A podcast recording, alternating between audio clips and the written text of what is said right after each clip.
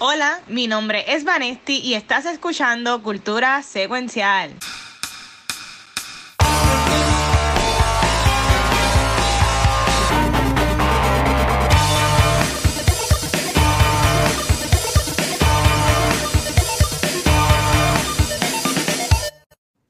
Wow, saludos y bienvenidos a otro episodio de Cultura Secuencial. Y Corillo, estamos ya a 11 meses de este año. Let that sink in. Pero nada, yo soy Vanesti y hoy tenemos con nosotros a Ash y John de Legacy Universe. Y también tengo a los boys de Cultura. Ah, también nosotros.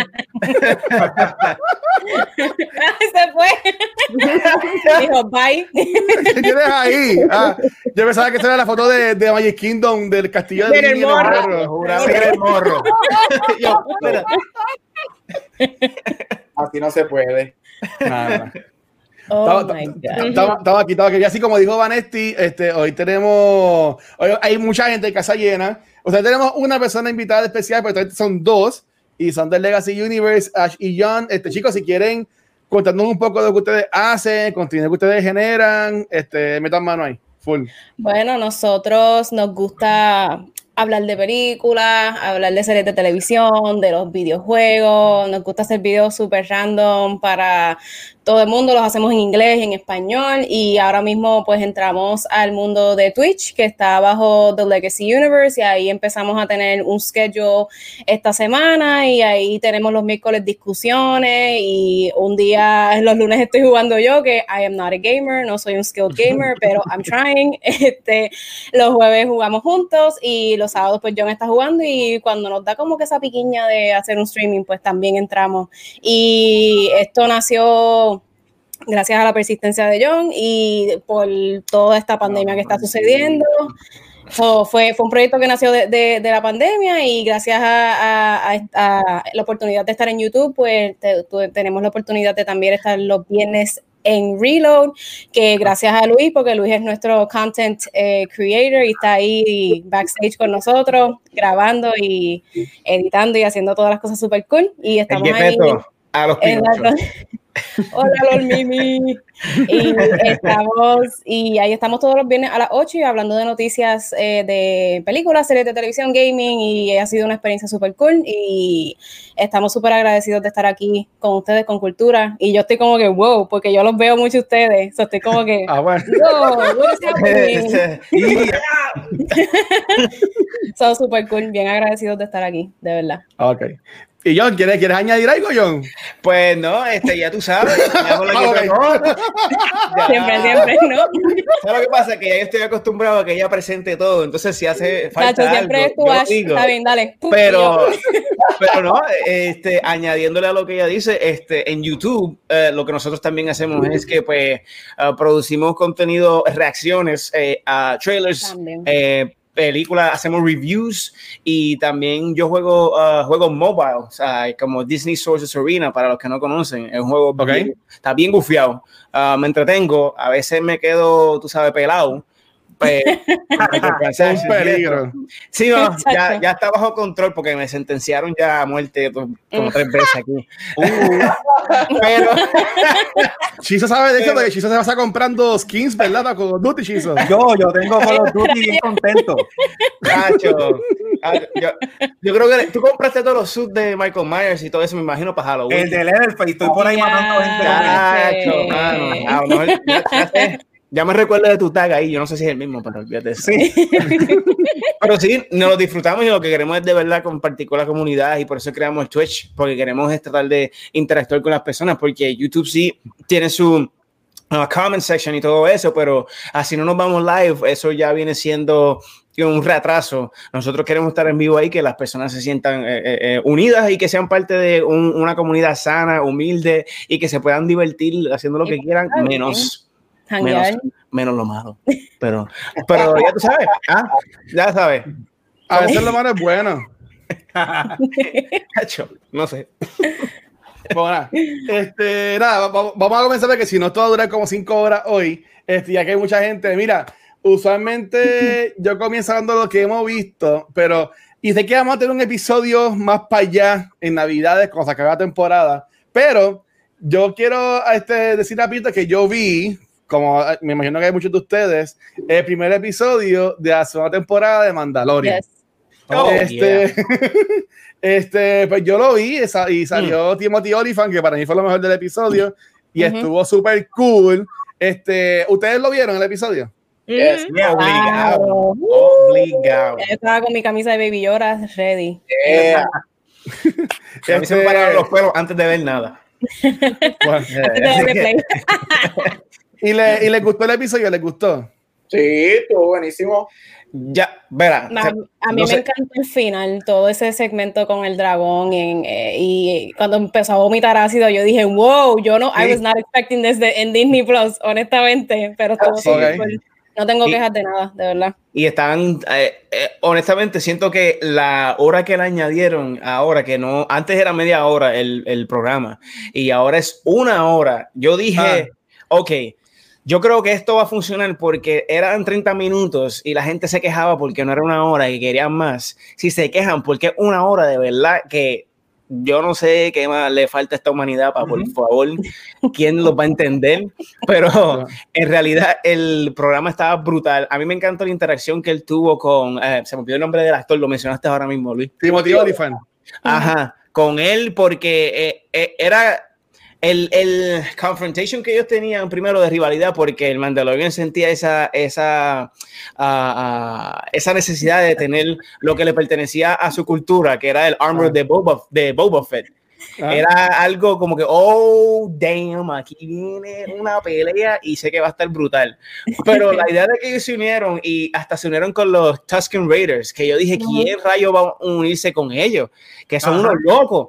Y, y, y lo que el Mandalorian hizo en este capítulo es demostrar que ellos también tienen un lado civil y es como eh, yo le estaba explicando porque nosotros también tuvimos un review en inglés en YouTube a Ash Ujú. que ah, los Tusken Raiders son ah, un poquito como lo que le pasa a la película del Joker. Eh, un villano no se convierte en villano sin tener un origen que puede que también haya sido mal interpretado ah, Ok. y nadie lo haya entendido y hubiesen tenido ese push de que pues eh, lo llevaron a, ese, a esa orilla y ya tan pronto esa persona es lo que es, el que viene después a ponerle un hijo o la persona que adopta eso termina siendo igual. So, de algún lado tuvieron que sacar eh, eh, ese rating y esas cosas, esa maldad, pero ya vemos que tienen un lado civil. Sí, ah, bueno. ¿Y, lo- y, y cultura, ¿lo, lo, lo, lo vieron? ¿Les gustó el episodio? a, a mí me, a mí me encantó, estuvo buenísimo. Yo encuentro que Ah. fue tremendo. por mí, o sea, fue, fue un buen comienzo para un Season 2. Este, Ok. dos cositas. A mí lo que me demostró nuevamente es que este show, much- este, para mí este show es a western. Like, this is a Ujú. esto es full western y este show demostró eso. Tenemos este cowboy que viene al town, que está aparte de todo, um, y tiene este conflicto de with the good versus bad. Esto, este episodio fue un good, bad and the ugly. Si no conoces esa película, yo estoy bien viejo. Este, pero esto es un También, western. también. Está buenísimo. Yo, ustedes saben que yo hablo de awards. Yo dije, este episodio fue hecho para estar en todas las categorías de los Emmys el año que viene, porque te da todo. Este, pero algo que sí diría, y no es porque no me gustó, el episodio está, I, I thought it was great.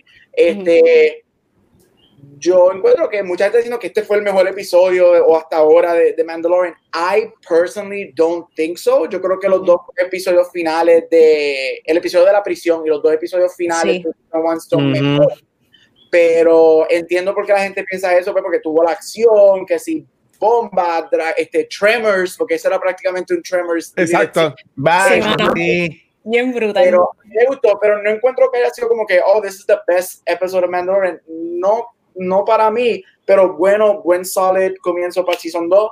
Este, espero que no caiga por, por todos los rumores que han habido de Season 2. Vamos a ver qué pasa, pero it was, it was good. Y Timothy Oliphant fue chulería. Bello. Tremenda adición, tremenda adición al, Sí. al show, de verdad. Él fue lo Mm. mejor del episodio. ¿Y Basie y Shizo? Mira, Pues a mí no me encantó el episodio.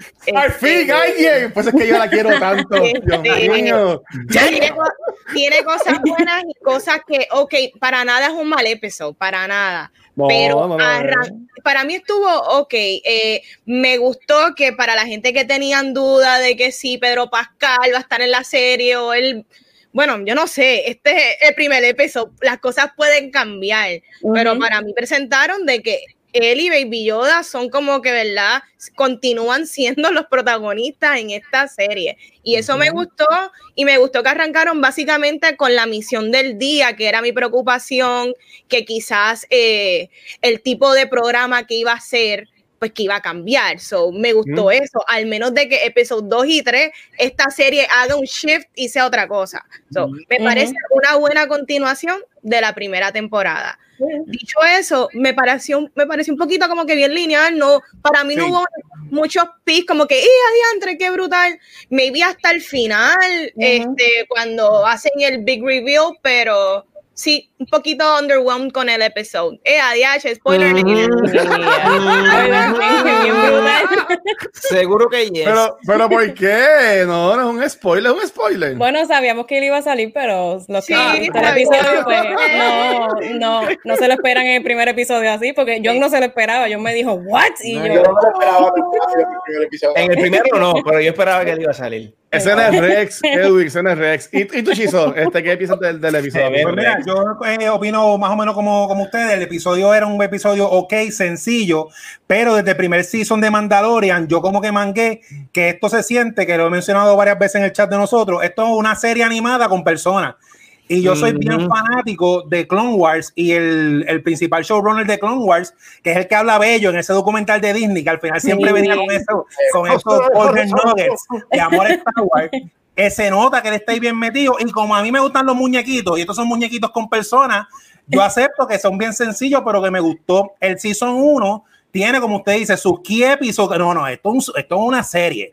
Pero a mí no me molesta que Mandalorian dure toda la vida, que nunca se acabe, Ujú. porque es un casco. Que si tú me vas a dar Mandalorian por ir para abajo, sencillito, y yo lo puedo ver todos los viernes mientras dibujo y me como un sándwich. Estoy la vida. A mí me encanta. A mí me encanta. Lo- lo- a mí me encanta como Chizo hace sus reviews. Eso en verdad es, es. Siempre Claro. comida envuelta y eso me Sí, gusta. sí. Mira, este, nada, yo también vi que esto sí, soy yo que estoy tan perdido, sí ya lo hayamos hablado, pero Titans está ya en HBO Max. Ah, sí. Este, y la, y la empecé a ver, la empecé a ver de nuevo. Este, porque yo, como he dicho, la segunda temporada yo nunca la vi. Y la primera, cuando hablamos de en eso hace, hace como cinco años atrás en Cultura, este, yo dije que yo también la, la vi como que no, no la vi muy bien. Pues estoy viéndola de nuevo para. Y en verdad que eh, está cool. Espero que sigan desarrollando más cositas. Este, pero dale, vamos, vamos con, vamos con Ya Vanesti. Vanesti dice, ¿no? Sí, sí. Vamos, vamos, No vamos. nos obligues a verla, no nos obligues a No, verla. no, ya, ya yo conozco a mi gente, ya yo sé, ya yo sé cuándo empujar y cuándo no empujar. Yo tiro la toalla, yo renuncio hoy. Yo, yo, vi- yo- yo estaba viendo el traguito cuando tú empezaste a hablar de la serie. No, yo veía la cara desde ahorita. Mira, yo, yo ni miré la cámara. Cuando, cuando dije Titan, yo estaba mirando para otro lado. Yo, mira, vi Sí, Titan, no. este, por si acaso. hace eso y Vanessa se va más rápido que la ventaja de Natalia. Y yo ¿Y soy eso? fanática de DC, Y pero eso, que es la serie- fanática de DC. No, ya con ese red la flag. serie, nosotros cuando hicimos el review de la primera temporada, era como que con pinza, dije, ¿qué encuentro bueno? Porque no quería destrozarla. Y yo, nosotros diciendo, bueno, este, Raven, qué sé yo. este, Véanla, véanla ustedes para que tengan sus opiniones, exacto. sí, Yo vi el Pero- episodio y nunca la terminé. Yo dije, yo no puedo con esto. no se puede. Nosotros no lo hemos visto, yo creo. No, no. Yo sé que la, la hermana de John le encanta porque ella es fanática de Teen Titans, pero a mí nunca Pero, me llamado la atención. Ya. No la he visto porque no tenía la, la suscripción, pero eh, hay muchos mixed eh, feelings de la serie, como están hablando ustedes, pero que la quiero ver, sí, para eso mismo, para tener nuestra propia opinión, pero Vean- no sé. Vean Doom Patrol. Doom Patrol es mejor. Doom no, Patrol, te- ok. Sí, sí. Sí. Este, pues dale, Vane, ¿qué, qué estás, estás viendo? Eh, pues mira, yo estoy rewatching, ya lo terminé otra vez, eh, las primeras dos temporadas de The Tudors. Eh, The Tudors es de estas primeras series que yo binge junto con The. Yo me acuerdo que para el tiempo que existía Video Avenue, de las series que yo alquilé fueron Dexter y fueron The Tudors. Y esta serie a mí me encantó. Yo siempre he estado bien obsesionada con Henry VIII y Anne Boleyn. Yo siento que todavía eh, falta mucho por conocer de Anne Boleyn porque yo no creo, siempre la han pintado como que esta villana, esta mujer que sedujo a King Henry. Y, Ah. mano, ella debe ser más que eso. Y yo siento que el resto de ese otro lado, que no es según los hombres la veían, nunca lo han explorado. La muchacha que lo interpreta aquí, que es la misma que sale en Game of Thrones, lo hace excelente porque la serie, Sí, las primeras dos temporadas son buenísimas y ella actúa muy bien. Yep. Pero yo necesito como que algo más para que yo pueda conocer a Anne Boleyn y nada, de Tudor es bien buena, qué sé yo, véanla. Yo, yo, no, la, veía yo no en la vi. Yo, Yo no la la quiero ver. Buenísima. Las primeras dos temporadas, las demás son... eh, Ah, ah, ah. bueno, mira, las últimas dos están ahí. sí, está- existen. Ok, este, y YouTube, este, Gabucho y que han estado viendo, papá. Mira, este, como somos, hoy somos cuántos, Con 17, somos con, Sí. las películas de, de, del hombre que amo, Tom Cruise. Estamos por mi Eh. Cruz. Mira, no, rapidito, este, esta semana, este, obviamente pues yo he estado pendiente a la política, si, si me tienes en Facebook, not sorry por todos los posts que estoy haciendo. Eh, eh, que, no, rapidito, sí, yo había visto la película cuando salió hace como dos semanas, pero la volví a ver este, ayer para sacarme de la política y es Love and Monsters, este, con Dylan O'Brien. Este, yo, la razón principal por la que la vi es por Dylan O'Brien, porque yo amo Teen Wolf y Teen Wolf es todo y no puedo decir lo que quiero decir, eso es para el after show, pero eh, Ah. mira, este, es un, eh, yo creo que es, es, es el, el tipo de película que funciona para el lockdown, para el COVID, es una chulería, es lo que tú esperas, es este action adventure, este monster movie con this kid que se acaba el mundo y la población humana quedan bien poquito y tienen que vivir underground porque salieron unos monstruos y ahora todos son monstruos over the top. Este, Oh. Y él, el día que eh, surge ese ataque, él y la novia se separan y él decide siete años Oh. después, ella, ellos cada uno está vivo y se encuentran por radio y él decide embarcar en esta misión de ir a reconectarse con ella y Wow. salir diablo. ir a buscarla. Esta es una misión. Wow. Y es, es una, yo creo que él, él, él carga la movie porque él está básicamente solo la mitad de la película. Yo creo que Dylan O'Brien es chulo. Para mí, él fue lo mejor de las películas de Maze Runner y él es una de las mejores cosas de Teen Wolf. Este, es, Sí. la, es una chulería. La Siles, ¿verdad? las escenas con él y un perro que hay en la película, Dios mío, yo quiero ese Ay, perro. no me diga, llamo a los perros. No. Los efectos son súper cool, los monstruos yo encuentro que están súper bien hechos, es lo que tú esperas, es Nice. este monster family friendly movie, este, con una action sequence al final bien bueno, este, así que si, si tienes la oportunidad, vela, este, los critic reviews fueron muy buenos, Sí. Eh, fue la number one movie en Apple y en Fandango, este, Ujú. salió por más de una semana, Ah, fue un ah. surprise hit, hizo mucho dinero, este, y así es que se hace video on demand. ¿Oíste, Mulan? Así que. Ah, Drop the mic. Drop the mic. A, Dylan operaron la, la cara, ¿verdad? Eso es lo que ustedes me han comentado con el accidente que él tuvo. Porque se ve súper bien, o sea, la- se parece la cara. no- yo pensaba que se iba a ver Sí. distinto. Yo me acuerdo cuando pasó eso. Él se tiró, él tuvo un Mark Hamill image, básicamente, Oh. que tuvo un accidente bien feo haciendo la tercera, la última de Maze Runner, tuvo operaciones. Este, yo la compré la movie, este, porque él me encanta y a mí me gustó. Este, y en los special features él dice ahora que él siempre, desde ese accidente, él está, eh, él siempre está bien aware de lo que está sucediendo y, y Wow. lo- o sea, él, él se vio bien malo, él, de hecho, él estuvo a punto de fallecer. Wow. Mira, diablo. ¿Cómo fue que tuvo el accidente? Wow. Este, él estaba grabando, si no me equivoco, era una escena que él estaba en el carro y creo, que Sí. creo que él estaba arriba del carro, este, o dentro del carro, no me acuerdo exactamente, pero el harness donde él estaba, este, pensaban que estaba este, amarrado y estaba suelto. Y cuando el carro choca en una escena, él sale volado del carro. Wow. No, él se vio bien feo porque por esa película la atrasaron como un año, un año y pico. Sí. Por eso Sí, yo me acuerdo. como siete, ocho meses en rehab, este, tuvo cirugía, este, so, yeah, y tú ves alguna, ves, ves como, ves el Mark Hamill effect, que yo le digo el Mark Hamill por lo que le pasó en- entre Empire, y Ajá. esto, de- de- Mm. como que la cara como que tiene todavía un par de este, cicatrices en la cara, pero he's fine, thank God. He Wow. is, pero, Sí, yeah. mano. Ok. Yo pienso que él es un very underrated actor, honestamente. Él es bien bueno. Él es Sí. bien bueno. Dímelo, Chizo. Pues mira, yo estoy como Gabriel para bajarle un poquito revoluciones a lo de la política y como que me quedé con las ganas con animación viendo Blood of Zeus, pues eh, eh, re- seguí viendo porque yo la estaba viendo el season 4 de la serie animada de Netflix Voltron y lo que a mí me gusta de Netflix, que Netflix animación no falla, eh, no he visto todavía Shira, pero Shira tiene muy buenos reviews, todas las adaptaciones que hace Netflix de animación mejor el material original, yo cuando era chamaquito yo veía Voltron que Voltron prácticamente era esta serie que la hacían para vender juguetes. Yo tuve el Voltron ese infame de plomo que lo hacían al garete, que después lo, lo- lo recogieron y los cambiaron. Exacto.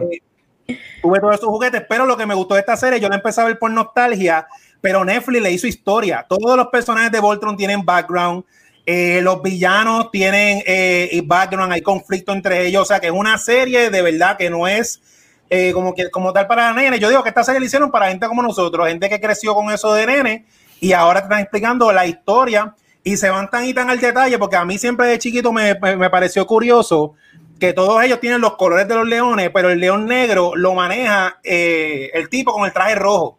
Y yo siempre de chiquito decía, ¿por qué el tipo del, del león negro tiene el traje rojo? Y en esta serie te explican por qué. O sea, que se fueron al dedillo del detalle y estoy con eso. Eso es lo que estoy viendo así para bajarle un poquito la política. Ok, Nice. Y los chicos de, de Legacy, que han estado viendo ustedes, chicos? Aquí, John.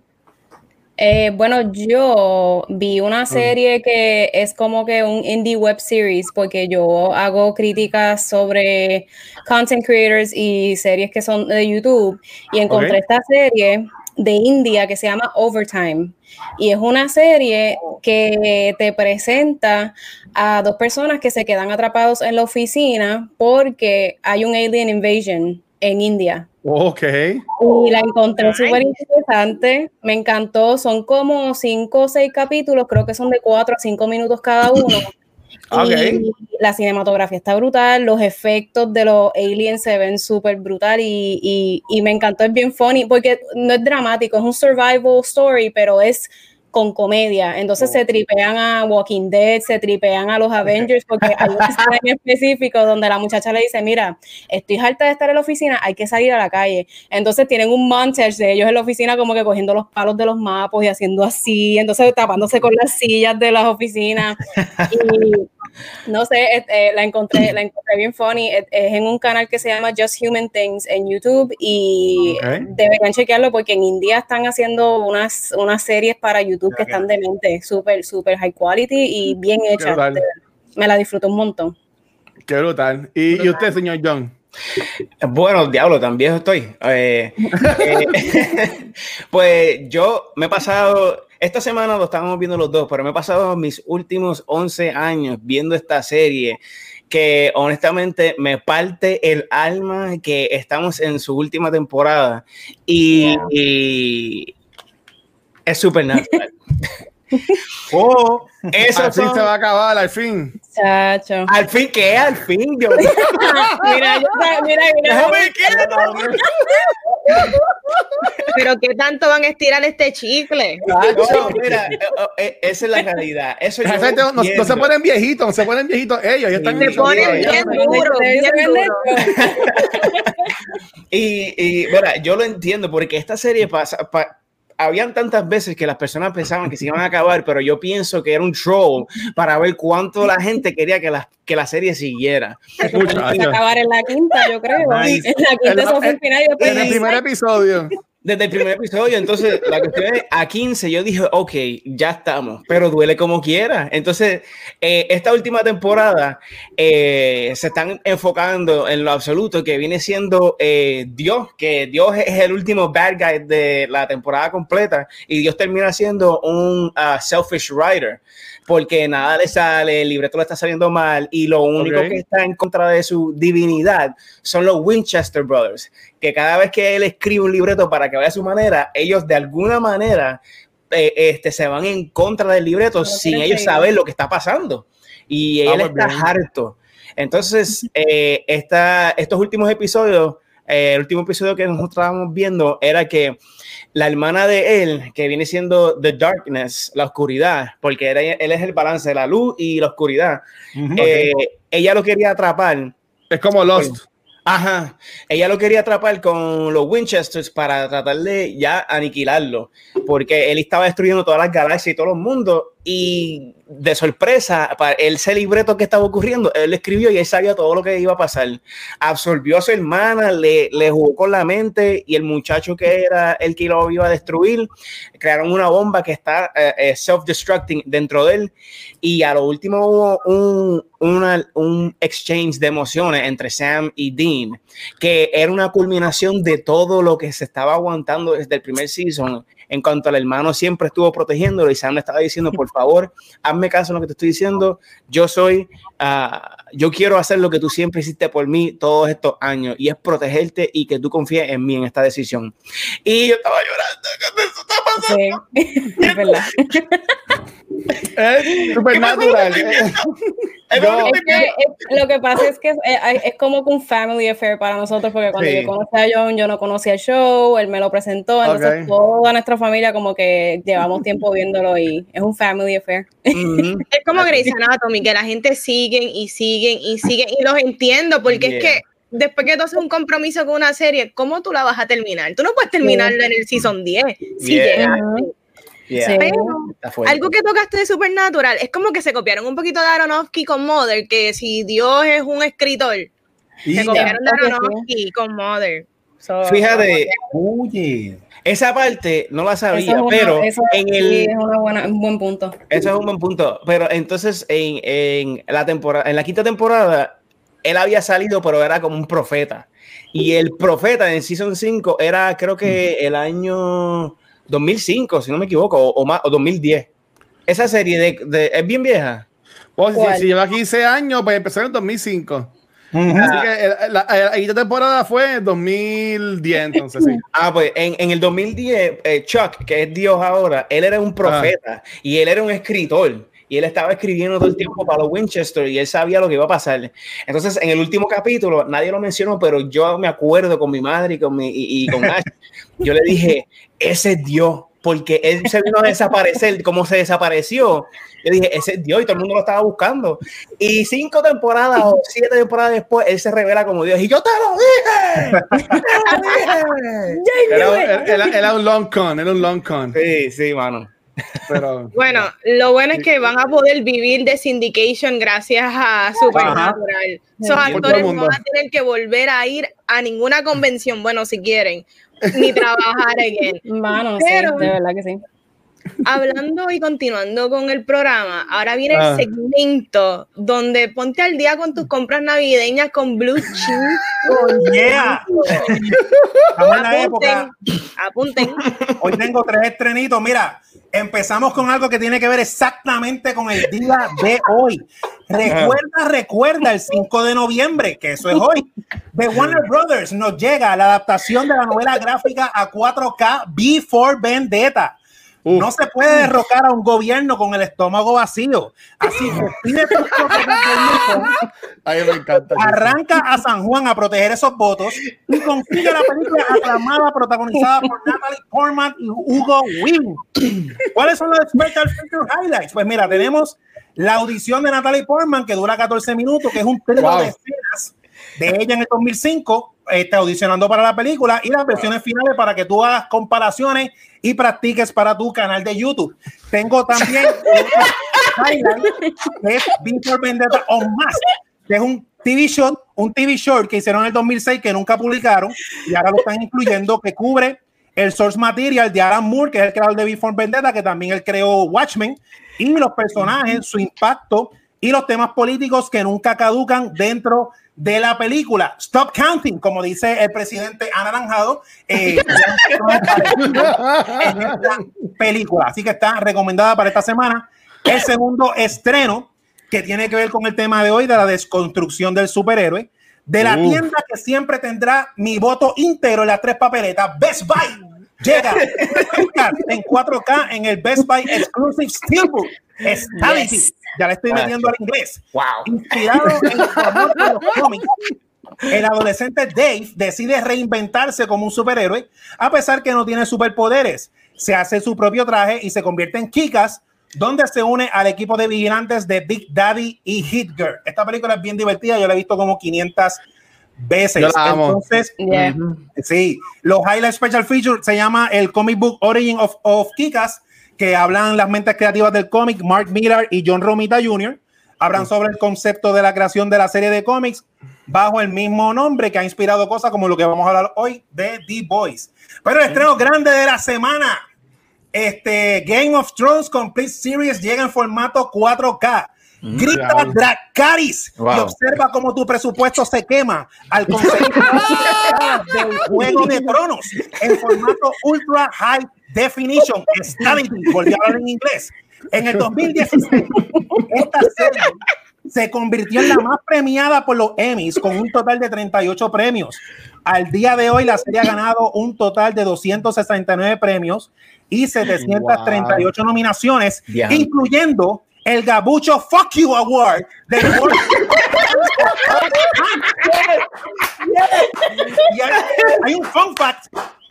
Esta serie hasta tiene el récord de la serie más pirateada de todos los tiempos. Y highlight, ninguno, porque el special feature que la mayoría de la gente quiere ver es que hagan un remake de la última temporada con sólidos que los lleven al posible éxtasis que veremos en Puerto Rico cuando al fin pensamos al bipartidismo. Y esto, mi gente, fue mi sesión de Blue Cheese en Cultura Secuencial. Seguimos en el estudio. Mira, Gracias. queda catalogado como el mejor segmento. Chacho. de Bien brutal, Blue mano. Cheese, Eso Definitivamente. va, va subiendo, va hoy. Lo siento, somos seis, vamos a hablar de The Boys. Yo pongo por Twitter las tres películas que iba a mencionar en Y ya. Mira, tú sabes que yo siempre digo que a mí me da mucha tristeza de...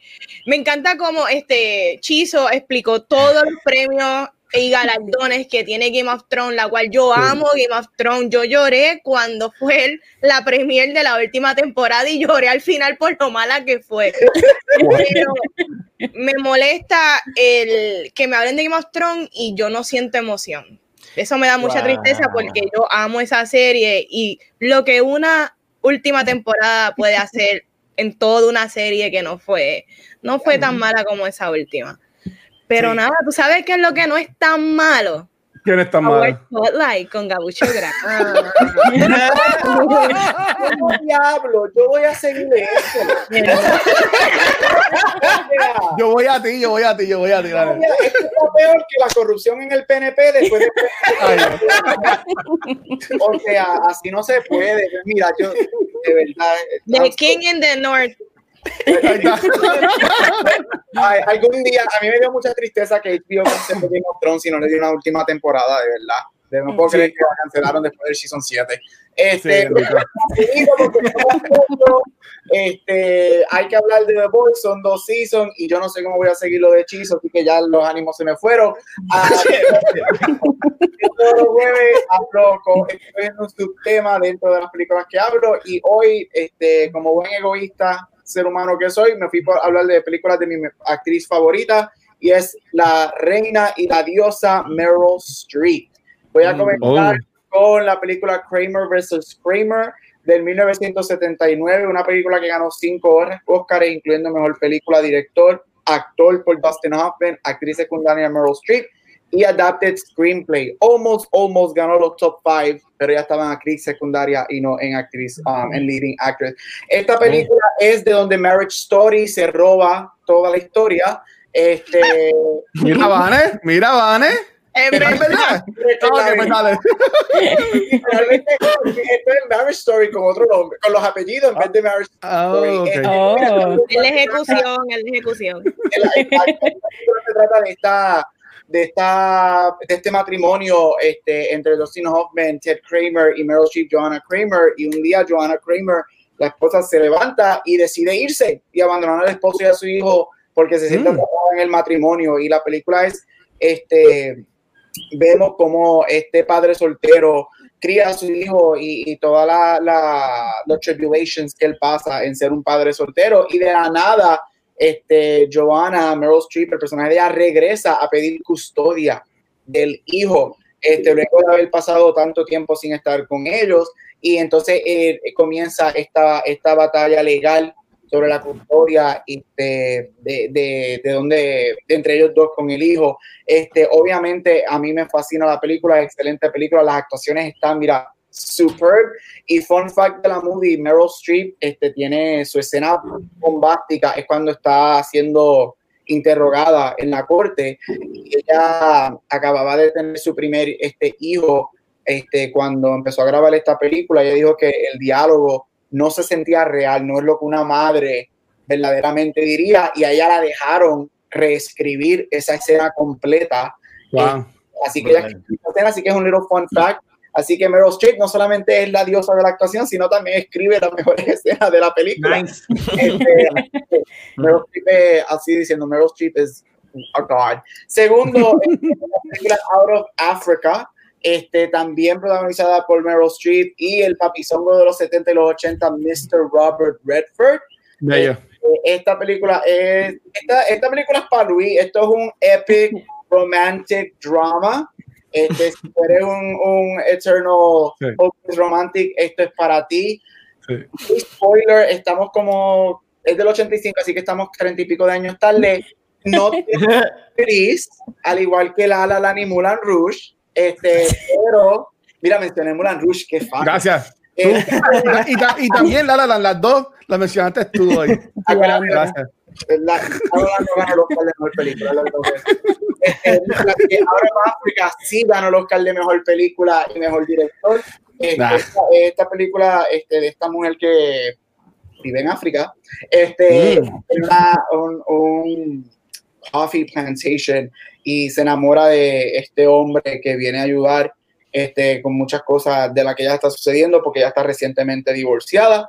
Este, highlights de esta película es la cinematografía, este, fue filmada en location en África, así que toda la cinematografía es natural, es espectacular. Y el score, este es uno de los scores, de los top 10 scores este, de AFI, American Film Institute, es espectacular. Este, tremenda movie para ver, épica. Downside es una película larga y de los 80, así que puede ser un poquito lenta, pero las actuaciones son superb y es una belleza de ver. Y para terminar rapidito, mi última movie es más reciente del 2017 y es The Post. Este, tuve que meter un poquito de política por lo que es. Este. The Post, dirigida por Steven Spielberg, protagonizada por dos leyendas del cine, Meryl Streep y Tom Hanks. Este, en donde la película vemos cuando eh, The Washington Post, el, el periódico The Washington Post, expone lo que Richard Nixon, el presidente de los Estados Unidos, estaba haciendo este, y sus tapes que salen de, ay Dios mío, de, se olvidó el, escándalo político que tuvo de Watergate Wa- Watergate. De Watergate um, y vemos cómo este, la, la dueña del periódico, en este caso protagonizada por Meryl Streep, que lo she inherited luego que su esposo fallece, este, lidia con este back and forward de yo hago esto y mi periódico puede sufrir o yo hago esto para el bien del país. Yo creo que es una película que todavía estamos viviendo bien timely porque todavía estamos este, Meryl Streep tiene una escena que es fantástica para mí el highlight de la movie es cuando ella es la única mujer en, estamos hablando en los tiempos cuando las mujeres no tenían posiciones de poder y ella es la presenta de un periódico hay una escena que ella está en el, en el comedor de su casa rodeada de hombres and she stands up to them y dice sí, we're to publish this dale print y nos vamos yo creo que esa escena es fantástica Este, tremenda movie, again, Spielberg, Hanks y Street, ¿qué más se puede pedir? Este, great journalistic political movie. Así que I'm done. No puedo seguir a Chizo, eso es lo que hay. Mi voz es bien buena. Sí. me Sí. encanta que siempre throwing shade, siempre. Para poder fallar.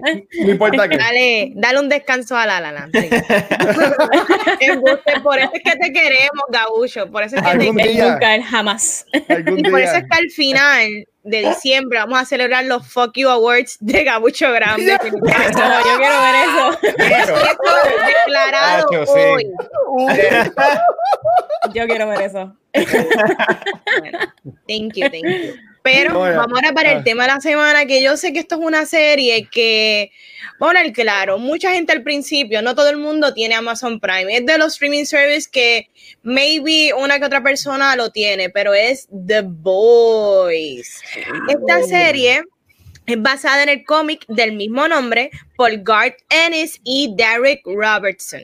Eh, su primera temporada salió en el 2019 y en ella conocemos este mundo donde existen superhéroes, superhéroes que trabajan para la corporación BAT, donde ellos son mercadeados y monetizados. Nos percatamos que estos superhéroes son responsables de varios crímenes y no son tan buenos.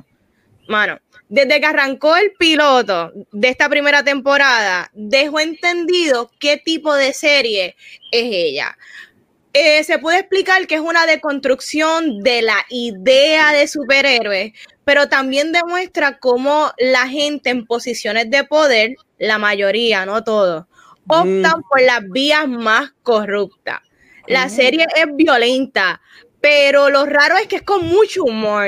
Eh, tiene un cast súper carismático, desde Carl Urban como Butcher y Anthony Starr como el villano Homelander. Dale. Chicos, ¿qué tal les pareció la primera temporada de The Boys?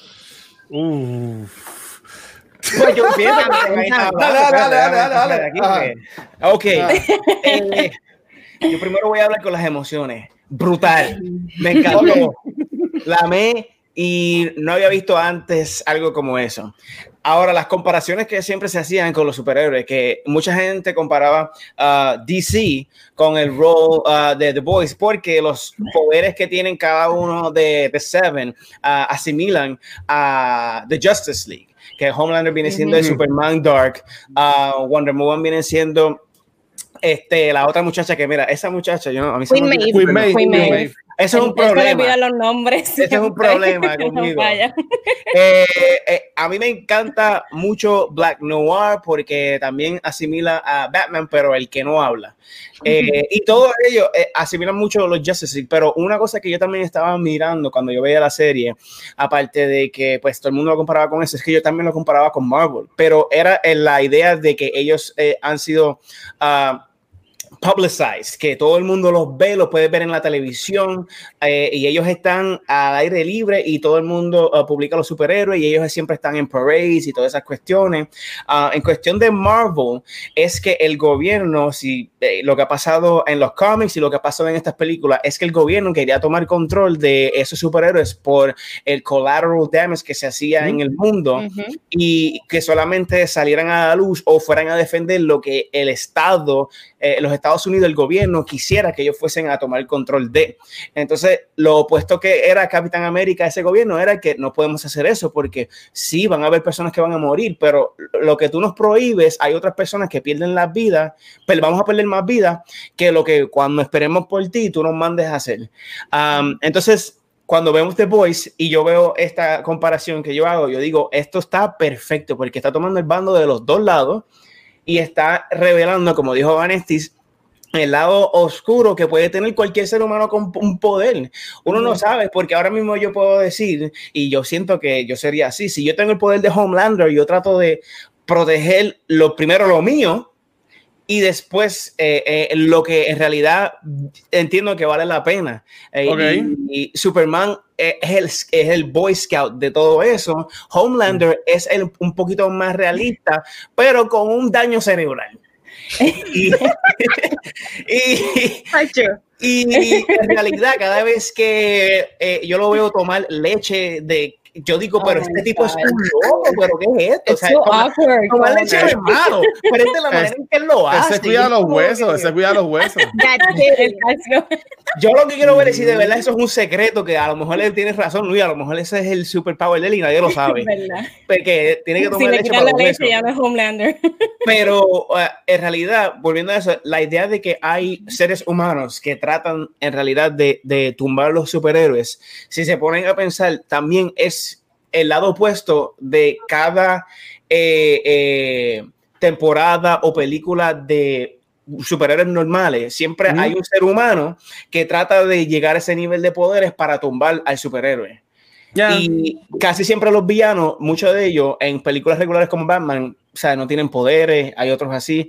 Y ese es el counterpart, pero estamos viendo el lado opuesto de los ojos de los que son menos que ellos, menos que los dioses. Y así es, yo cogí esa serie y dije, wow, esto de verdad está brutal. La química, la emoción, el, el, el rage y, y la determinación que esta gente tiene para tumbar a esos superhéroes, que honestamente ellos hacen así, ¡pam! y se acabaron. Pero lo que los tienen atados a ellos es también que ellos están en la luz pública por bot. Y dicen, Ujú. espérate, no puedo hacer esto así porque me da la gana, porque también yo quiero que me paguen. Yo no voy a estar ahí salvando a la gente sin que me paguen. Por eso es que tiene su Claro. penas y todo eso. Y digo, wow, esa, eso es lo que los aguanta. Y Homelander, mira, Homelander es un loco, pero me encanta. Es la verdad, están brutales. Ok. ¿Y, y- quién más? ¿Quién más? Ah. Um, pues yo tengo que decir que a mí la serie como tal, yo no había escuchado de los cómics y la primera vez que cuando empecé a verla me, me gustó mucho. A mí lo más que me gusta de esta serie es el hecho de que ellos no tienen miedo de sacar hablar de los trapitos sucios eh, y esto incluye de cosas del gobierno, incluye de el entertainment industry y son cosas que cuando las veo en el programa, porque John y yo hemos pasado por eh, cosas similares cuando Yes. vamos a audiciones y en proyectos y todo eso.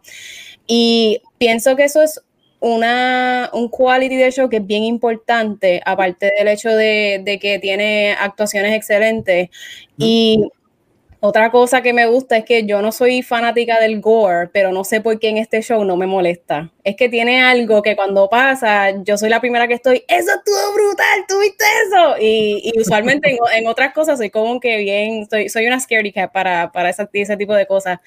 Pero eh, sí, eso es lo más que me gusta de la serie, que no, no, no tiene miedo de exponer las cosas en, en todos los aspectos. Y e- eso es algo que a la gente, especialmente hoy en día, la gente está buscando eso mucho, porque ya pues estamos en, uno, en unas etapas de transiciones donde las personas están en- entendiendo y están saliendo muchas cosas a la luz y ya pues no estamos en esta era de que podemos hacer cosas como que tiptoeing. Ya a la gente lo que le gusta es ver historias como esta y pienso que es bien appealing para un público el hecho de que a pesar de que son superhéroes no son perfectos porque to- Sí. ya, ya tuvimos esa etapa donde los superhéroes eh, eran perfectos, they save the day y entonces vienen estos que es como que los pintan de una forma y cuando los llegas a conocer tú dices como que diantre mano, esto está horripilante y de verdad que Homelander, Anthony Starr, el, el personaje tiene cosas que escenas bien awkward, el tipo está demente eh, no, no, no olvido ese- esa escena cuando él sale con el baby doll, que fue cuando se transformó eh, eh, Ah, en con la la- cabaña en sí. el segundo season. Sí. Fue bien awkward, pero es que de verdad que hay, que dársela, hay que Bueno, le, dársela, le quedaba bien, le quedaba bien como. Hay que, hay que dársela a Anthony Starr porque es un tremendo, tremendo actor, de verdad. Y, y le- esperemos conocerlo el año que viene. Sí. Oh, Así obligado, sí. Sí. Y ustedes, Mira, Gabucho y. este, a- ah. a- en cuanto al primer season, a mí me gustó un montón. Es de las primeras cosas que yo considero que es mejor que el source material, porque yo leí los primeros 12 cómics de, de The Voice. Y rapidito, The Voice fue tan fuerte que The Voice primero lo publicaba, lo publicaba DC Comics bajo la, el sello Wildstorm que lo corría Jim Lee. Y el cómic era tan fuerte que DC lo canceló y no quería bregar con los personajes que le regala los derechos al creador Garth Ennis. Mira, coge estos personajes, sigue tú porque yo no voy a seguir con eso. Y varios años después lo publica Dynamite y yo los leí. El cómic Wow. es bien shock, shock value, gore for gore's sake, es más, y más parodia. Eh, gore, gore, gore y sexo y por ahí para abajo. La serie le bajan dos a eso y le da más historia que le crea un balance que para mí el Season 1 de The Voice es mucho mejor que el Soul Material, pero como, como dice la compañera, el gore es justificado. No se Ah. ve sobre, sobresaturado, sobreexplotado y me encantó, me encantó el Season 1, yo quedé juqueado. A mí me encanta. Este. Yo, voy a decir- ok, so, yo voy a decir de dos maneras. En lo personal, yo no soy el más fan del Season 1. Yo me tardé un montón en verlo. Yo no lo vi cuando salió el año pasado. Yo lo vi en el último mes, el Season 1. Este, so, yo estaba con ayudarle. Este, so, no soy muy fan. Me pasó, lo comparo mucho y creo que lo mencioné varias veces en el chat. con ustedes.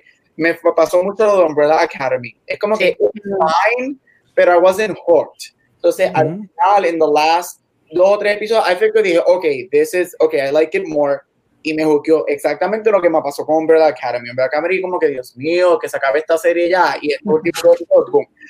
Este, objetivamente, el show está bueno. I think it's el pri- primer season. I think it's a good show. I think es una, es una mezcla de Deadpool con Venom on acid. And I like Nice. that porque si tú vienes a ver, y yo menciono esto, hay muchas escenas que hemos visto, creo que fue en el último, si me acuerdo correcto, en una de, o Justice, creo que fue Justice League, en la que Ajá. todo el mundo está, he thinks he's a god y whatever, and we hate Mm. superheroes, y bla, bla, bla. Este, Sin me el bigote. me gusta que exploran más ese elemento. O sea, me mucho a Venom cuando salió el trailer, like, "We- the world has enough superheroes y todo eso. Me gusta ese concepto. Estoy con Ash. A mí, a mí, lo personal, yo nunca he tenido nada con el gore, por eso llamo películas como Saw y Hostel y todo ese revolú. Pero, sí, como dijo Ash, este, es bien um, es merecido, o sea, it, it- it fits in with the story. Yo entiendo por qué mucha gente es adverse y es como que bien in your face and it doesn't go with the narrative. Here it does, y eso me gusta. A mí las actuaciones, o sea, again, objetivamente las actuaciones están excelentes, a mí me gustan muchísimo. Joe Carl Urban, todo lo que él haga, on the- Bello. I love him. Él es, yo no puedo creer que él para mí sigue siendo, fue en, en Back to the Movies que yo mencioné este término, él sigue siendo este, lo que yo llamo that guy. Porque Sí. él ha estado Yeah. en Star Trek, en Lord of the Rings, en The Sí. Boys. Es como que Dan Guy, que no sabes el nombre, pero cada vez que lo ves en una película tú dices, ah, ese. Exacto, él ha estado en estas, en, o sea, en estas, o sea, en estas cosas tan gigantes de lo que es Él Lord es un camaleón. Y no es que salió en una escena, estamos hablando de que él es personaje grande en Star Trek, en Lord of the Rings. Ajá. Y to- en, en- McCoy, McCoy. todavía sigue siendo, oh, he's that guy. I know him. I've seen him a lot. Eh, Dread. en Dread, en, Ujú. ok, pero pues, I love him, underrated. Pero bueno, again, no fue hasta el final que yo dije, ok, ahora es que el show me tiene como que hooked, quiero ver qué van a hacer para Season 2. Season 1 es solid, me gustó, este, entiendo el hype y porque la gente, este, wow, this is so different. Again, objetivamente el show es muy bueno, yo creo que está bien escrito, el pacing es muy bueno, este, los visuales son espectaculares, me encantan los visuales de, de- del show. Este, so yeah, overall, season 1, good. It's a good, para mí, it's a good, good season. ¿Y tu A Watcher? mí, mira, eh, yo siempre he dicho que The Boys, yo la vine a ver gracias a Vanetti. Este, nosotros el año pasado conocimos el episodio de Season One en Cultura, que estuvo Alexandra de invitada, creo. Eh, yo me la pichea pues la serie, porque a mí, a mí no es que no me llamara la atención, pues es que hayan tantas cosas saliendo en ese momento que yo pues como que la esta- estaba pichando. Y me acuerdo que un episodio estando en cultura, dije, mira, vean The Boys, está bien buena. Y pues como pasó también con, Dios mío, siempre se me olvida el nombre, la serie está de FX, Devs. Devs, ajá, siempre se me olvida el nombre. Este, Devs, eh, me encantó, sea, yo amo The Voice, este, eh, aunque me gustó más la primera temporada, voy a decir por qué ya mismo cuando vemos de la segunda. Inter- interesting. Este, sí, yo he sido bien vocal de esto. Mira, o sea, yo, yo, yo, y voy a decir desde ahora, sí desde ahora, yo odié el final de la segunda temporada. Pero a mí la primera temporada me gustó Oh, mucho. Eh, este, sí, yo, que, que por cierto, yo me lo había spoileado, como siempre me pasa, como siempre hago, y, habí- y había pichado para, para, para verlo. Pero yo decía, el episodio de cultura es- va a ser en noviembre, va a hacer falta un montón, la veo allá, pero los chicos del serio, otro podcast, ah, vamos a hablar de D-Boys, y yo, puñeta, y tuve que ver el episodio para hablar de él en, en, en serio. Pues nada, la primera temporada a mí me encantó esa escena, esa última escena del primer episodio este, cuando tú te quedas, cuando se queda Huey con las manos de la novia eh, y nada más. Brutal. Yo, me, yo, yo tuve que leer igual que hace como 100 veces. Y decía, ¿qué es esto? Y, y la música y toda la cosa. A, a mí me encantó. El actor que hace de Huey para mí, obviamente, Carl Urban este, y Homelander están- son otra cosa. Pero un third place para mí es el actor que hace de Huey. Sí, a mí me encanta ese personaje. Es a, a Quaid. Este, a mí me A encanta Quaid. ese personaje de, de, Q- de Huey. Eh, él es nosotros, básicamente, en, en ese spot. Y Mm. a mí me gusta un montón, un montón, un montón. Este. Pues nada, si quieres saber lo que yo pensé, ya hay un episodio de la primera temporada del año pasado de Cultura, pero en verdad que para mí, de las dos temporadas, la primera es la mejor. Este, Ok. antes, antes- antes de pasar con Vanesti para el segundo season, aquí tenemos Ah, al señor E, que es de Micas y Cartones. Dice: Entiendo a Chizo, son diferentes medios de los cómics y en este caso una serie para servicio de streaming, pero sí es bien diferente. Si el cómic llega a ser igual a la serie, mismo ni fuera famoso, aunque el cómic se hizo famoso por la serie. Este, bueno, es que yo entiendo que el cómic era No famoso. entiendo. Sí, hay, hay como Es que me y mala mía. Este, Lo que pasa es que- eh, eh, ajá. Un cómic tiene más ventaja porque un cómic es más barato hacer que una serie que tú te puedes ir bien Sí. all in hardcore. Mm. Que Sí, si pero él la- la- dijo que si el cómic fuera un poquito toned down, no hubiera pegado Ah. como pegó.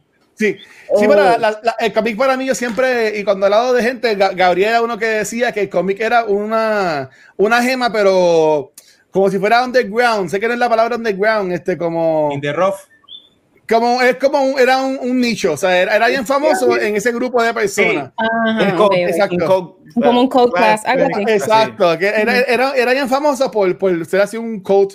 Este, y entiendo, obviamente, por la serie, pues obviamente ha subido las ventas y todas las cosas, porque no mucha gente sabía de Dynamite Comics. Maybe esta es la primera vez que escuchan a Chizo decir Dynamite o, o conocen Dynamite este, cuando Chizo lo mencionó ahora.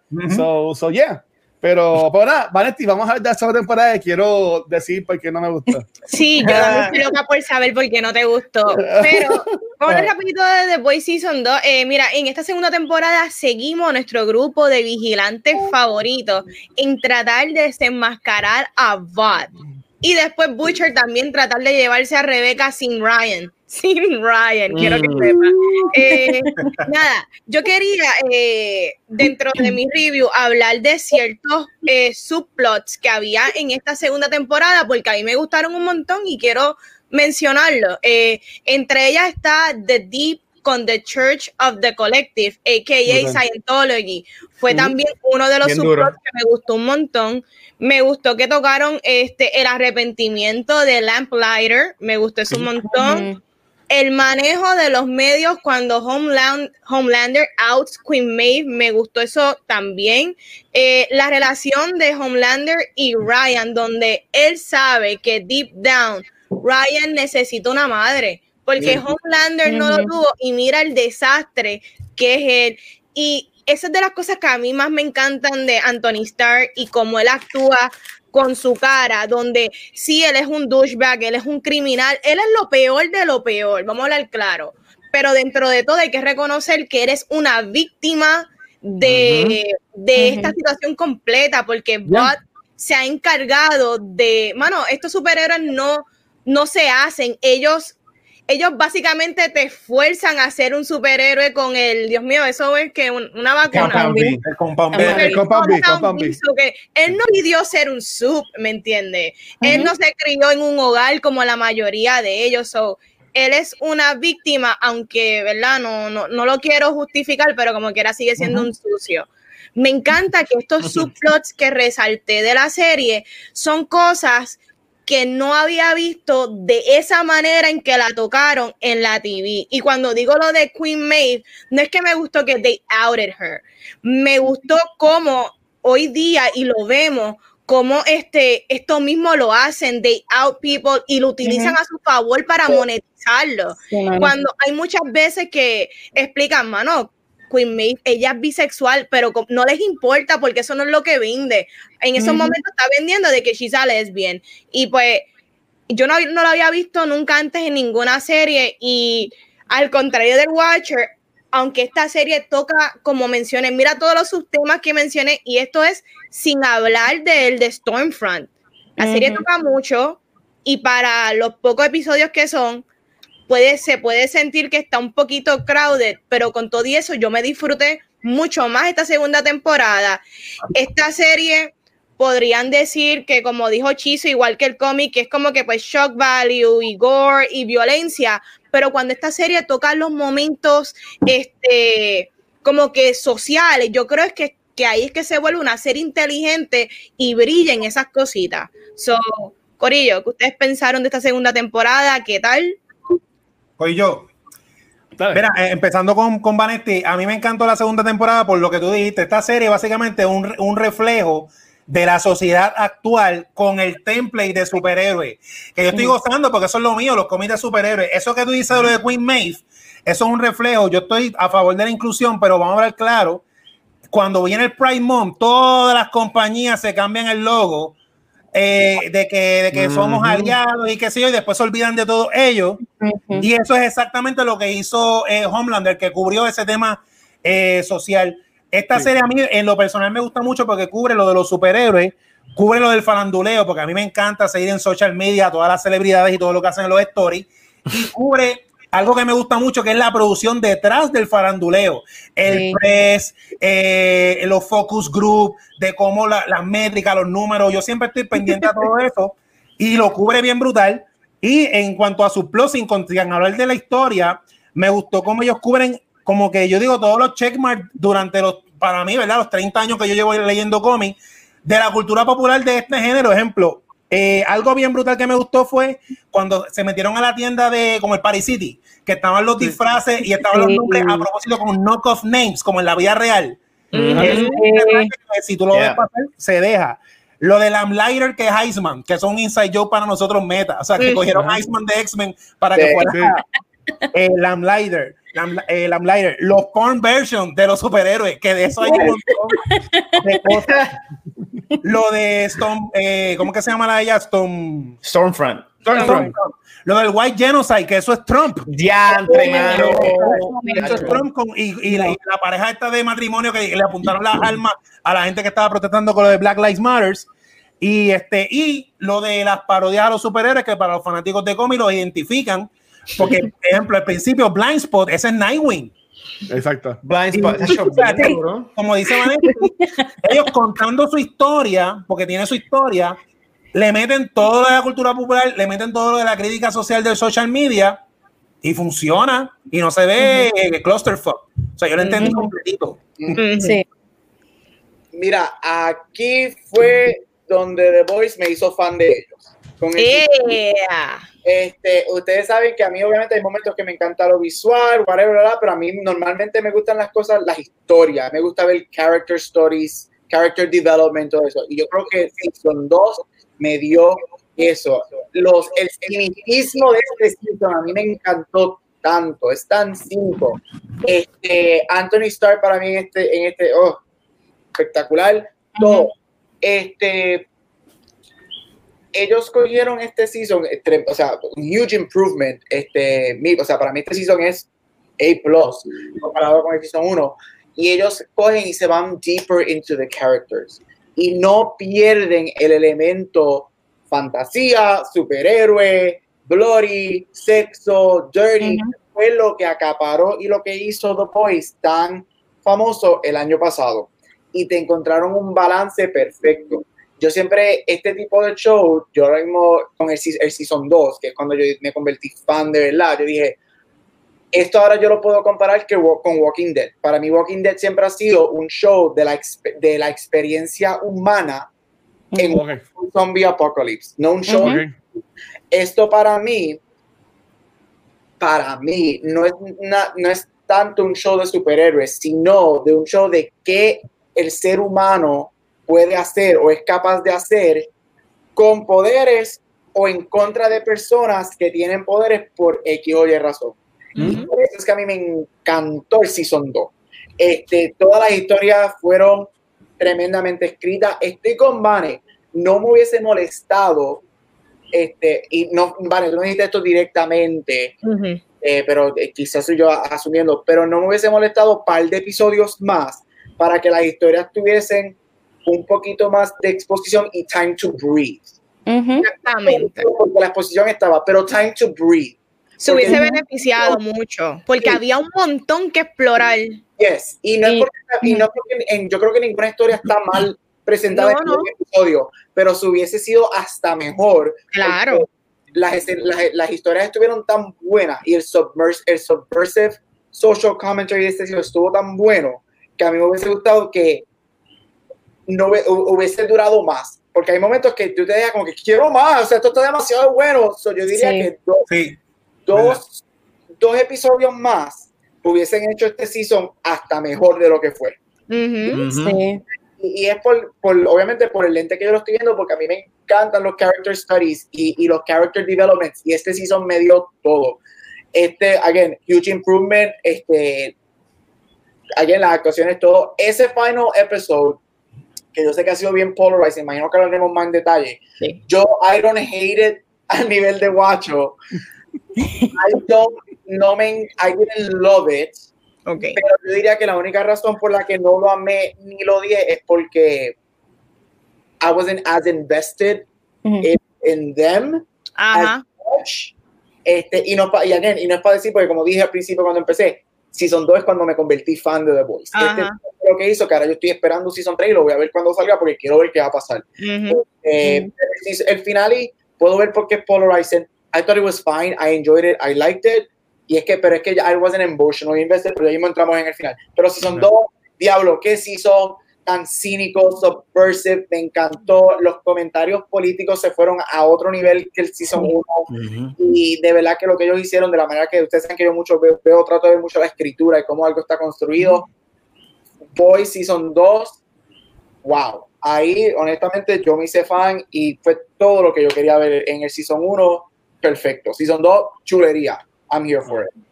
Uh, muy bien. Eh, yo quería decir más o menos por la misma línea que, que estaba hablando eh, Gabucho, y es el hecho de que yo entiendo lo de los episodios porque yo pensaba que este season era más largo. Y cuando chequeé que eran ocho episodios, yo me quedé como que, what? Especialmente con el séptimo episodio, porque los que han visto el séptimo episodio, el final, de verdad que te deja como que, what? Entonces en mi mente yo estaba, ok, son ocho episodios, pero cómo ellos van a brincar de ese momento tan mind blowing, literalmente, a el season finale y cómo, y cómo lo van a terminar. So, eh, eso es algo que yo lo entiendo y yo espero que para la tercera temporada lo estiren un poquito, por lo menos a 10 episodios.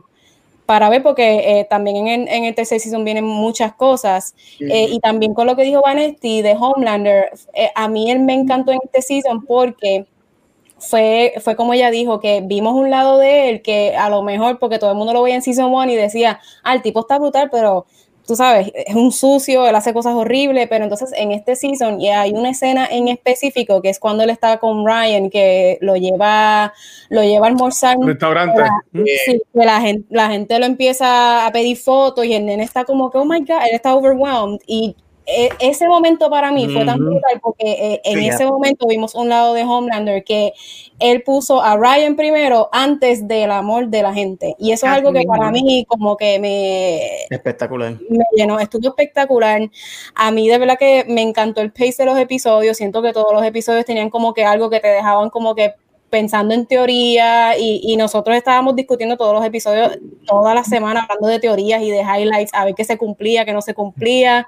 Y, y me encantó también mucho lo que hicieron con A-Train, que él estaba con The Deep Sí. en The Church of the Collective y pienso que a A-Train le dieron un spotlight mejor en este season y me encantó que al final él terminó siendo el que le entregó los documentos a The Boys, que eso era una Sí. teoría que nosotros teníamos y él Ujú. fue quien causó todo lo de Stormfront que también entiendo que es un personaje que está súper chévere, controversial, pero también lo tengo que ver desde, desde la perspectiva que Homelander es controversial también. Y entonces a Homelander las personas dicen como que, ah, él es controversial, pero me encanta la actuación. Entonces con la muchacha, ella fue bien criticada por el tipo de personaje que ella interpretó. Y yo me pongo a pensar como que, pero es que Homelander es más o menos en, en el mismo line. Y ellos terminan juntos en este season. Y yo estaba como, yo le decía a John como que, I mean, están locos pero son perfect for each other porque los dos son igual. So, eh, de verdad que e- estoy, estoy ansiosa por ver la tercera temporada y, y- y ver qué va a pasar, porque ahora también descubrimos que hay, hay la muchacha que está en el gobierno que los estaba disque ayudando, ella era la que estaba... Alejandro Casio. Sí, sí, exacto. ella era la que estaba haciendo toda esa loquera, explotando cabezas por y para abajo, que nadie esperaba eso. Así que, ya, de verdad que me encantó, me encantó. Eh, mira, todos ustedes tocaron todos los puntos que yo tenía y son prácticamente los mismos, porque esta temporada um, eh, enseñó... Eh, es que ustedes ya hablaron de todo esto, mano. Pero toda esta temporada fue una ah. reflexión completa, para mi opinión, absoluta de en el mundo que vivimos. Eh, yo me comparé en toda situación que yo estaba mirando y cuando yo miro las noticias, cuando yo miro esa ventana, cuando yo voy a trabajar, cuando yo escucho a toda la gente hablar, yo trabajo en, en, en, the middle of Times Square. Yo trabajo ahí en una tienda que todos los días tengo que tratar con un pillo. Todos los días trato con un 300 diferentes personalidades. Y es algo tan real que yo creo, yo siento que por eso es que las personas eh, aman tanto este programa, porque es algo que uno puede saber dentro del alma de uno que esto existe, pero no hay nada que lo pueda comprobar tan claro como The Voice puede eh, eh, enseñar eh, la corrupción que existe detrás de todo, porque ah, yo no soy mucho de política, pero todo el mundo sabe que el gobierno no es nada sano hay corrupción en, eh, eh, en, el gobierno, pero honestamente, cuando el, por darte un ejemplo, el que está trepado en la silla de, de, la Casa Blanca hace más bien que mal, el mal nadie lo mira, pero cuando la cuestión es viceversa, ahí es cuando el mundo dice, wow, espérate, lo voy a sacar, no quiero esto. Pero eh, volviendo a The Voice, para decir una escena que ah, sé que nadie mencionó aquí, o había una escena en el último capítulo que me dieron chills y es la conversación que Butcher tuvo con Edgar en ese último episodio. Sí, Cuando eso, eso, me gustó. Esa conversación que él tuvo con Butcher a mí me encantó tanto porque la posición en que se sentía Edgar, yo hablaba tanto con Ashley de todo esto, todos los episodios era, Ashley, yo siento que esto es lo que está pasando y al fin y al cabo salía. Y en este último episodio yo decía, Edgar tiene el poder para hacer muchas cosas, pero él no lo hace por el color de su piel. Y, y, y, por la posición que él, él tiene una posición de poder en, en, eh, eh, en, su compañía, pero a la misma vez su imagen la puede destruir. Y él es el único que mantiene ese balance en esa compañía. Y está brutal porque Edgar es el, la única persona que yo vi en esta temporada, aparte de Butcher, que en realidad no le tiene miedo a Homelander ni a estos superhéroes. Él mantiene su composure tan brutal que hasta a mí me da miedo, pero es honestamente mi personaje favorito tras que no tuvo tantas escenas como todos los demás. Pero él mantuvo todo eh, eh, a través del de la fuera de control que se estaba yendo porque la publicidad de el Compound B ya había salido a, la luz, eh, tratando de manejar todo que se mantuviese tanto control. Eh, la exposición de eh, Stormfront que terminaba siendo, um, creo que Mrs. Uh, se me olvidó el nombre del, del superhéroe que ella era antes de los mm, Miss Liberty, yo creo. Ah, me suena a Liberty, me suena a Liberty, sí. Sí, Liberty. Um, Lady Liberty. Lady, Liberty. El control que, lo como él pudo manejarla a ella, porque él también podía decir, mira, vete para allá. Pero e, e, era una cosa tan brutal que me estoy sounding like a broken record, porque en todo momento, y el ejemplo que Butcher le dio a él también, tú no puedes, tú me tienes que ayudar, porque yo te tengo a ti una, una propuesta. Tú no puedes dejar que Homelander se lleve el único counterpart que tú tienes para tratar de derrotarlo si esto se va fuera de control. Él es la única persona en el mundo de The Boys que puede derrotar a Homelander y es su hijo, porque tiene los mismos poderes que él. Um, el, el, el, toma y dame que había de que él necesita a su madre, de Homelander, que necesito tener a mi hijo porque quiero demostrarle que él no necesita a tu madre. Entonces él volvía y decía, no, espérate, I gotta deal with this the right way. Ese niño necesita a su madre y necesita a su padre. Y una de las cosas más shocking fue cuando Stormfront le estaba hablando a Ryan, al nene, y le decía, mi amor, tienes que sacar los poderes porque ahora mismo estamos en White Genocide y todas estas cosas. Y cuando Homelander la mira, le dice, No le dice nada con su ojos. Porque cuando Homelander le empieza a mirar así, es como que tú sabes que algo está mal. Digo, ah, Es que ya está. sí. Eso para mí fue priceless. Pero para terminar eh, mi ejemplo, porque, again, todo el mundo dijo exactamente lo que yo tenía en mente. Esto fue, again, la reflexión que eh, eh, eh, estos fueron mis ojos de lo que yo tengo en el mundo ahora mismo estamos viviendo. Y especialmente aquí en Estados Unidos, obviamente en Puerto Rico pasan muchas cosas diferentes, pero eh, es eh, perfecto. Yo lo he vivido en cierta parte, Ash lo ha vivido en cierta parte, todo el mundo ha vivido este, esta serie en su mundo real en ciertas partes. Y por eso es que a mí me encanta, porque siguen reflejando lo que el gobierno en realidad nunca te va a enseñar. So, Acá. Mira, eh, yo, yo, yo, yo dije fue que el final, la segunda temporada a mí me gustó, no es que estuvo mala y nada por el estilo, este, por el final fue lo que a mí me dejó como que medio, ñe. este, a mí me hubiese gustado, para, pa, de debo, ustedes ya básicamente hablaron de todo, Ay, vamos a hablar del Este- final ya. Mira, eh, yo digo mucho Body, obviamente pensé en el tentáculo. A mí, lo que no me, a mí lo que no me gustó de la temporada fue que, que ellos pusieron, como dijo Vanetti, tantas historias, tantos este, strains corriendo a la misma vez, que terminaron básicamente en nada, o, o en mi opinión, se acabaron muy rápido. Sprinkles. Este, lo de lo del Lamplighter, ¿sabes? Eh, lo del Lamplighter me preocupa un poco el anuncio este de, de Ackles que va a salir, porque la Ujú. gente ya pompeada y baby que termine saliendo nada más un episodio. ¿Sabes? Este Lamplighter, que desde el primer season están como que teasing him, este, solamente salen dos episodios. A mí me ha gustado que eso lo hayan expandido un poquito más. Ujú. También sabiendo eh, cómo ata con el backstory de Frenchy y todo eso. Sí. Este, lo de Storefront, cuando se revela que ella es nazi, se revolú, a mí me gustado también que eso se hubiese estirado más. Este, y, Sí. y que les he sacado más jugo a eso. Y como que lo cortaron y pam, ya. Y yo, pero espérate, ¿sabes? Me estás tirando teasers. Ellos llevan toda la temporada buscando esta información. Y cuando la sacan, el payout dura cinco segundos. Sí. Este, y, y, y, en- y entonces, este, las últimas dos cosas que yo no me gustaron fue como dijo Ash, cuando están en la corte, que ha- hacen el head popping experience con los colores y toda la cosa como en como en la película esta que a mí me encanta este En la Kingsman. primera. como Kingsman eso yo me encantó este yo decía pues, pues, pues ok se van a enfocar en eso entonces y eso se va a enfocar en su temporada porque es que yo sí yo, yo veo que la pelea de Homelander contra Butcher yo lo veo que es el endgame de la serie Ujú. y, a, y, a mí, y a mí no me gusta que básicamente ya estamos en el endgame. Y aunque sí, ya Gabriel ya me ha dicho 20 veces este, otras personas de que, mira, esta serie no va a durar mucho, maybe dura cinco temporadas, cuatro temporadas, pero para mí este es el money maker ahora mismo de Amazon y a mí me, ¿sabes? Yo, a mí me gustaría que hicieran más temporadas y que ya te tienen al endgame, que ya hayan matado a Rebeca. Yo sé que tenía que morir, porque ella tenía que morir, pero Perdóname. yo la mataba a Baby en este seis season No. o, o- o- o más, o más allá. ¿Qué No. pasó ahí? Ajá. Mira, hablando Ah. claro, si ma- Dime. tenían que matar a Rebeca porque yo no iba a aguantar otro season de Butcher detrás de Rebeca. Es- no es verdad, Sí, mano. Sí. Eso es un string que tienen que cortar para Ah. que Butcher se concentre en The Boys. Correcto.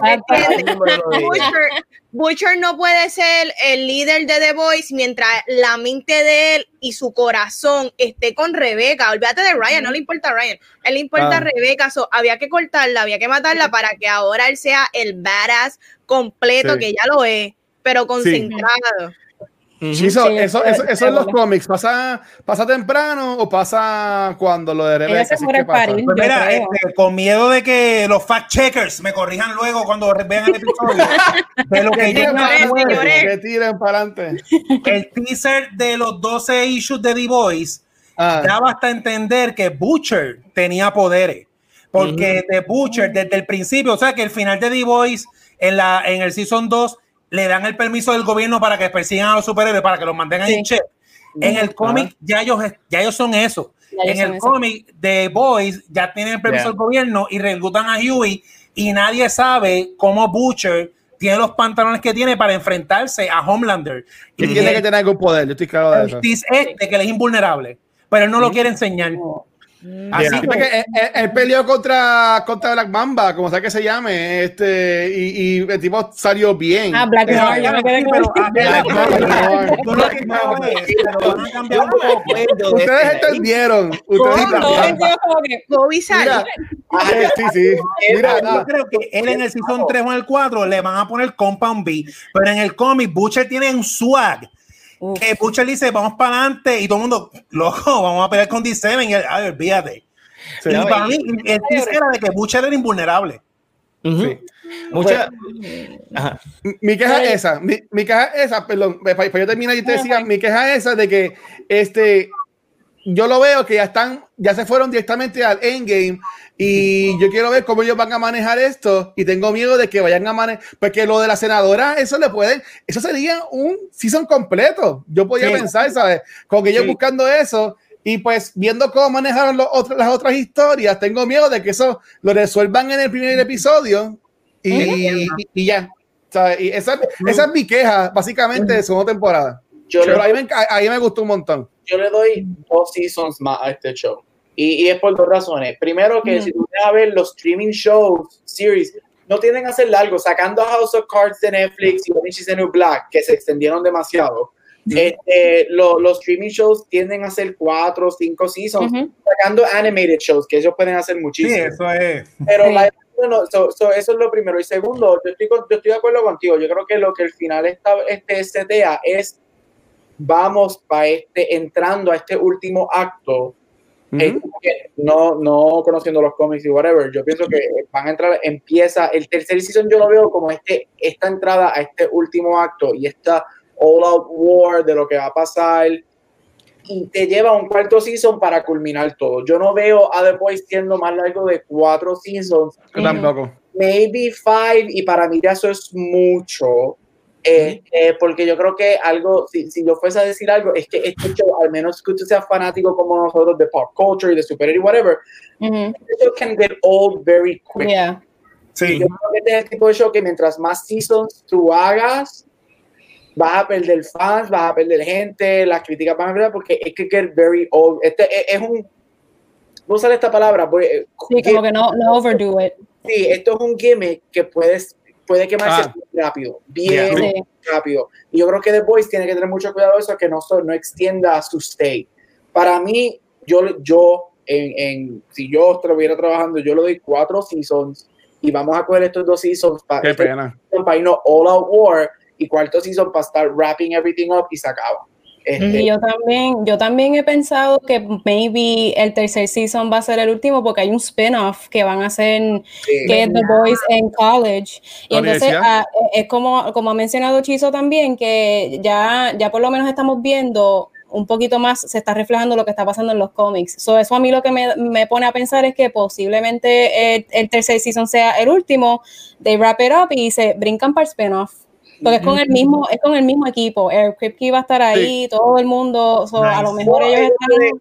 lo que pueden hacer es tirarte un tercer season de 10, 12 episodios.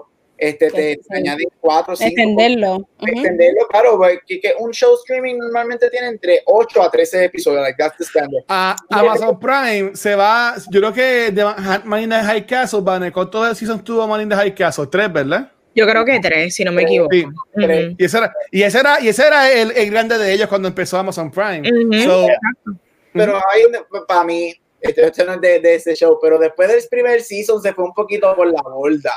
ay, Dios mío. Man in the High Castle. Bueno, está bien. Eso, eso es otra, otra conversación. Dale, ajá, dale.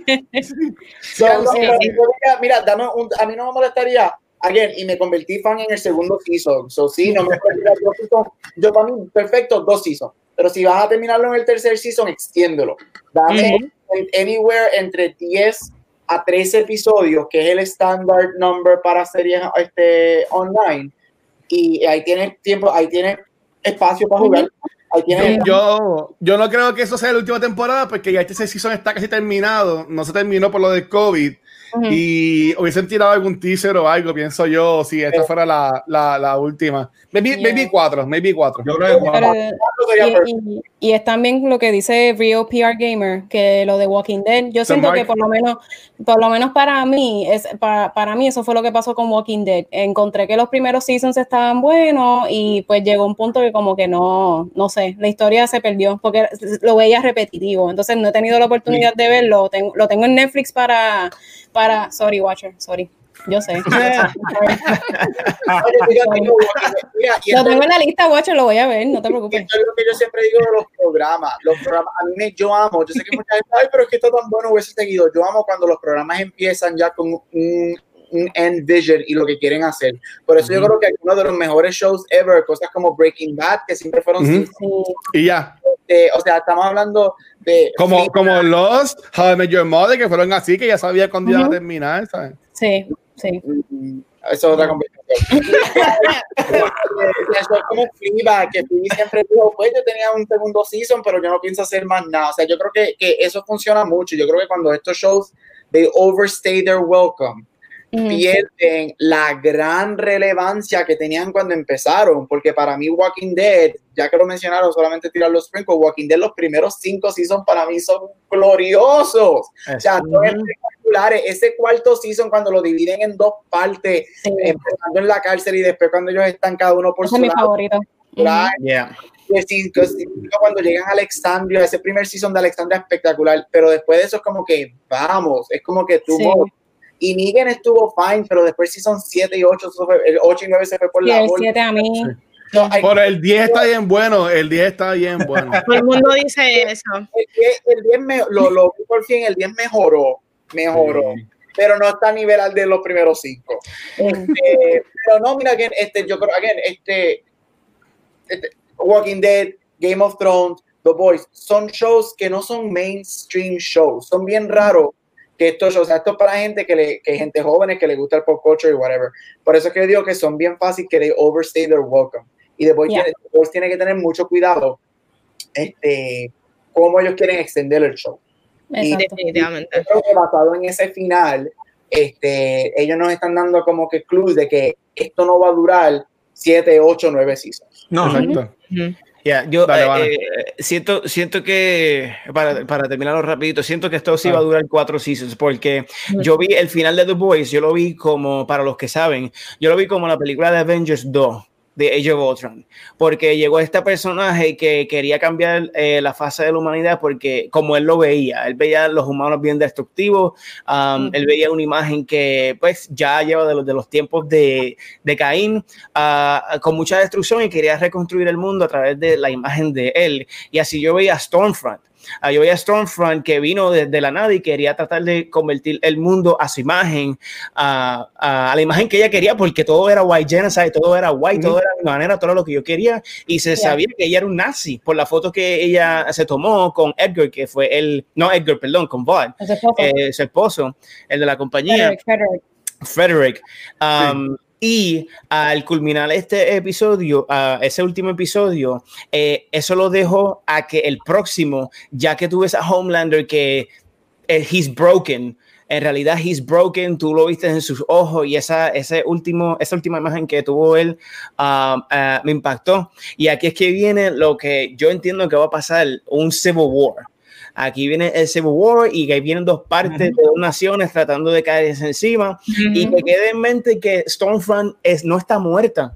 No. Ella no está muerta, no. ella está aislada y ella se regenera. Y yo le dije a Ash, Ash, yo creo que esta es la oportunidad que ahora que ellos tienen de traerla como hombre, como estaba en los cómics.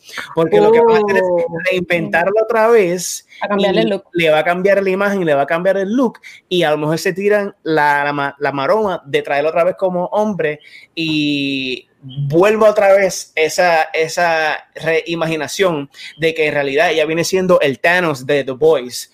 Y quién sabe, yo no he visto los cómics, pero siento que esto sí va a ser a uh, cuatro temporadas. Le van a dar un room to breathe a, a, a, Homelander o a Stormfront otra vez, no se sabe. Y a lo mejor el cuarto pues va a ser el último, pero siento que va a tener dos temporadas más y ya iba a ser el perfecto Marvel Universe, perdón, The Boys. Okay.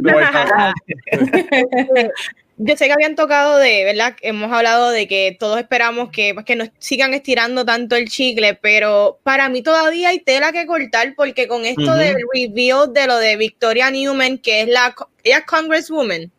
O ella es senadora, algo así. Ella es algo en la política. Yo creo que también muchas cosas que explorar con el personaje de ella, porque al final, spoiler, sabemos que ella también está aliada con Bot So, más allá de que si Bot es una corporación que quiere monetizar, yo quiero saber realmente cuál es el endgame. Sabemos que ellos pues quieren sacarle chavo a Compound B, quieren que la gente lo inyecten y lo quieren, ¿verdad? Monetizarlo. Pero en cuanto a política, yo quiero ver qué leyes y qué cosas ellos quieren establecer, ¿verdad? si es pro subs o qué historia se van a inventar, qué narrativa nueva como esto de la política van a hacer para beneficiarse ellos. Este, Yo creo que hay muchas cositas que tocar con, con ella y me encantaría que exploren un season 3 con esto. Pero yo quería preguntar una pregunta bien sencilla. Para ustedes, ¿cuál fue el MVP en esta temporada número 2? Actor. favorito. Eh, yo, lo voy a decir adelante porque yo viendo la serie ya yo estaba decidiendo, mira, el MVP para mí es Homelander. Homelander para mí es lo más entretenido que yo he visto en la televisión el 2020. Y cada vez que ese hombre sale en pantalla, yo decía, este tipo está brutal como está actuando como cuando se ponía nervioso, que movía los dedos así cuando le estaban haciendo María Menudos, le estaba haciendo preguntas eh, el, el, kink ese que él tiene con la leche materna. de verdad se está bien contento y triste de que no lo vi en el Comic Con, pero Homelander es el MVP. Mira, bueno, eh, supuestamente ya el año que viene, eso vamos a ver. Yes, lo voy a, yo lo voy a llevar tres monjitas. Yo quisiera ver cómo la gente se siente si eh, van al Comic Con y la gente empieza a traerle eh, eh, las cubitas de tres, monjitas. mira, que yo no sé. y le pago un White Russian por la noche. mira, yo estoy, con, yo estoy con Chizo. Para mí fue, fue Homelander. Este, él, él me encantó este Chizo. Mira, yo digo, Ash mencionó la escena de, del restaurante este, what makes a good villain es que sea malo y whatever. Y a veces nosotros queremos villanos que no necesitamos backstory y que no, no, no lo tienen. You don't have to humanize them. That's fine. What makes para mí a freaking phenomenal villain es que tú le des esos momentos de humanidad para que tú veas y no recuerdes que ellos en sus momentos, por X o Y razón, eran personas como nosotros y no, no todos eran malos. Y yo encuentro que eso es una de las mejores cosas que, que, han tenido shows como Walking Dead con el Governor y todo eso. Yo creo que en Homelander, esa escena, cuando tú ves esa humanidad de él por un segundo, tú dices, wow, he was like. Después yo estoy, he is trash y yo quiero que he offers porque he is awful. Pero that's what makes him great. Que tú sabes que en su momento él era una persona. Y por eso que para mí él me encantó en este season.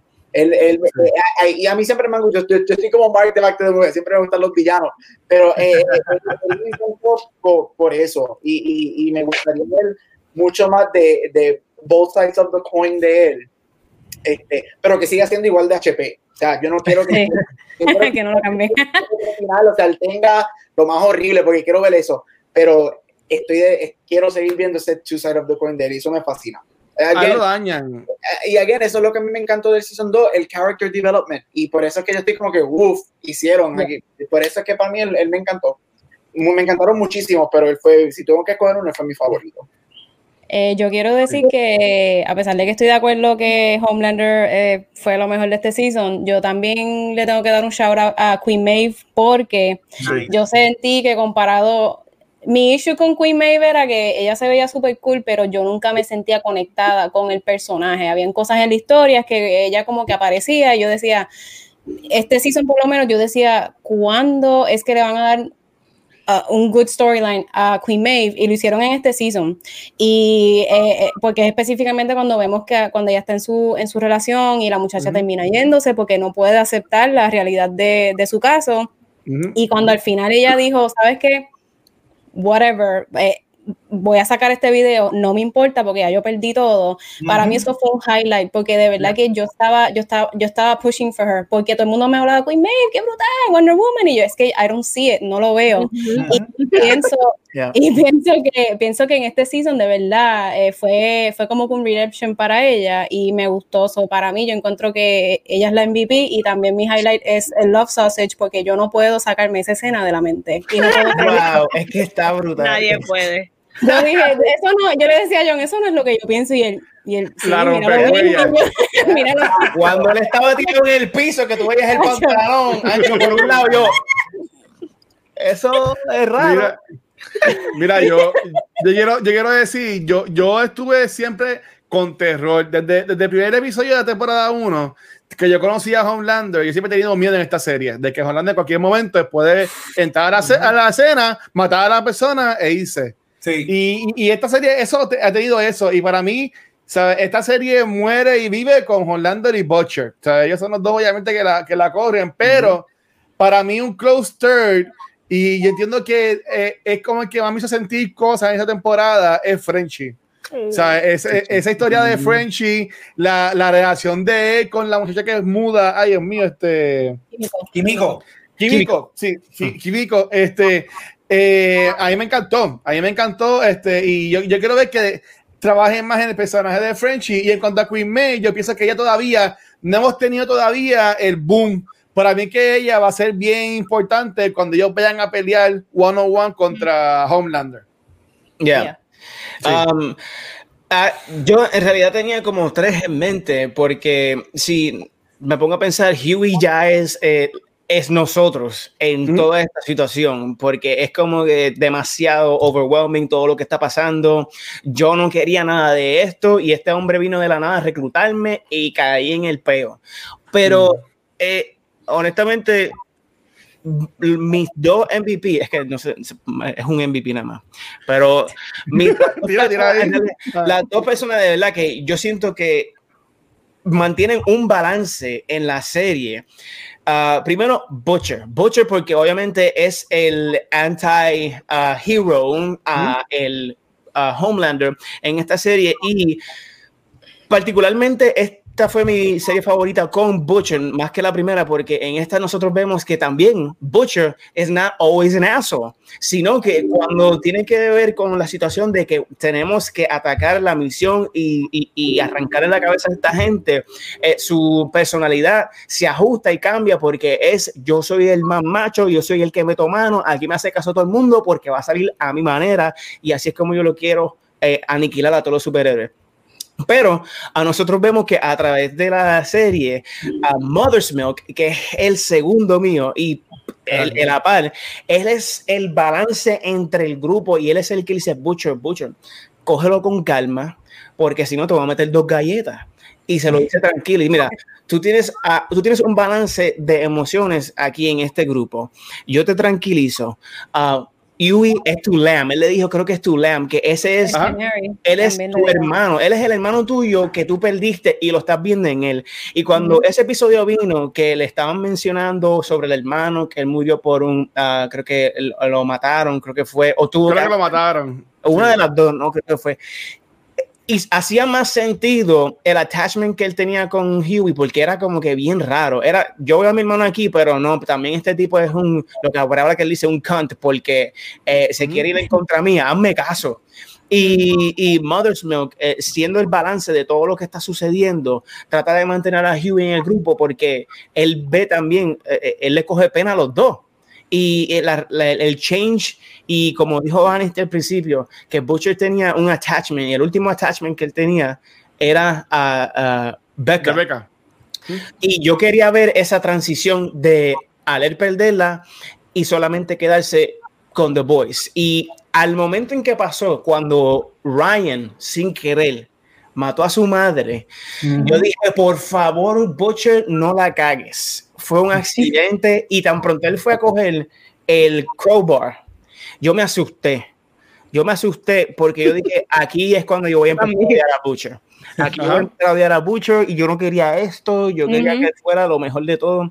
Y efectivamente, eso, ese, ese turnaround que él tuvo, me dijo, you know what, voy a cumplir con el último deseo del amor de mi vida. Y es proteger a este muchacho y criarlo, porque en realidad él también razona. Él dice, yo, esta persona yo tengo que protegerla, porque es la única esperanza que yo tengo uno pensando que no tiene superhéroes, ah, Para ser, para- para ser para- bueno. para ser bueno y que esta sea la última esperanza de la humanidad, porque ahora mismo no hay un superhéroe bueno, straight narrow, en ese mundo. Para mí que Ryan va a ser el Superman de ese mundo de su padre. Uh, Sí, sí, eso, ok. padre, por ahí es que van. Eh, Ajá, so pienso que Butcher tuvo un arc bien grande, sé que hubieron detalles que se me quedaron, y Mother's Milk que también mantiene la, el, eh, las, creo que la sanidad, o eh, the same part of the group, ahí los mantiene. So para mí ellos dos. Sí. Definitivamente. Yo, en mi caso, tengo uno que me da risa. Mi personaje favorito es el prostituto shift changer que el, el- el- el- el- sí, sí, el que se viste la El- señora. Oye, El- oye, ese sería el mejor amigo de todo el mundo. Ese sería el mejor amigo de todo el mundo. de The Boys. Este, ese fue mi personaje favorito. Y el MVP, se me olvidó el personaje que. De que, Dios mío, que Homelander está obsesionado en la primera temporada, que es la CEO básicamente de Boys. Oh, ¿Cómo sí. se llama? Madeline, Madeline, Madeline. Madeline, me encanta cuando se convierte en Madeline, porque cuando el primero sale, yo dije, ¡y a diablo! Alguien salvó a Madeline. Sí, Es lo mismo. Ya no está explota y quema. Yo pensaba que estaba loco. Yo sabía que se estaba imaginando. Sí. Me encantó ese reveal en la serie. Pero yo creo que ya hablamos bastante de la serie, tocamos. Chicos, recomendamos The Boys Season 2. Yeah. Véanla, Yes. véanla. de cabeza. Véanla y si no les gusta, me dejan saber para hablar más de eso. Este, Me dio el pensamiento, pero no dije nada porque no, no puedo hacer nada. antes, antes de irnos, nuevamente, como todas las semanas, quiero darle gracias a Chizo porque hizo el arte de este episodio que quedó brutal. Brutal. Este Homelander. Chizo, eso tienes que guardarlo y imprimirlo para el año que viene. You never know. Acho. Este, Para foto. Sí, Sí, sí. Yo tengo ya Este- el foto pensado y todo. Lo Ah, bueno. Acho, tú lo puedes imprimir bien. y vender. Pues, Ujú. no, Ricky, dame permiso. Mira, este, pero eh, esta semana, como todas las semanas de cultura, pues, han estado llenas de contenido. El lunes grabamos el episodio de The Rock con Gabriel y el corillo de Back to the Movies. El martes estuvimos con Noob Talks y Cotaino. Este, y aquí esto no lo anunciamos porque no lo hemos coordinado, pero mañana, viernes, no terminamos la semana, seguimos grabando con Chizo y el corillo de Spoilercast porque vamos a grabar un Spoilercast del juego de Spider-Man PS4 con preámbulo a que la semana que viene sale Miles Morales. So, Yeah. eh, brutal. Oh que mañana a las 9 de la noche aquí vamos a estar este Pixel, Rafa, Chizo y yo. Eh, a ver si nos acordamos de este juego. este, y hablando de, hablando de, de, de spoiler que preámbulo al que sale la semana que viene. Este, y si te quieres reír de mí, yo hice un unboxing de los accesorios de PlayStation 5, este, bueno. que está en nuestra página de YouTube, que ahí lo puedes, ahí lo puedes ver en confianza. Y si te quieres reír de Gabriel, miren este recorte que se puso un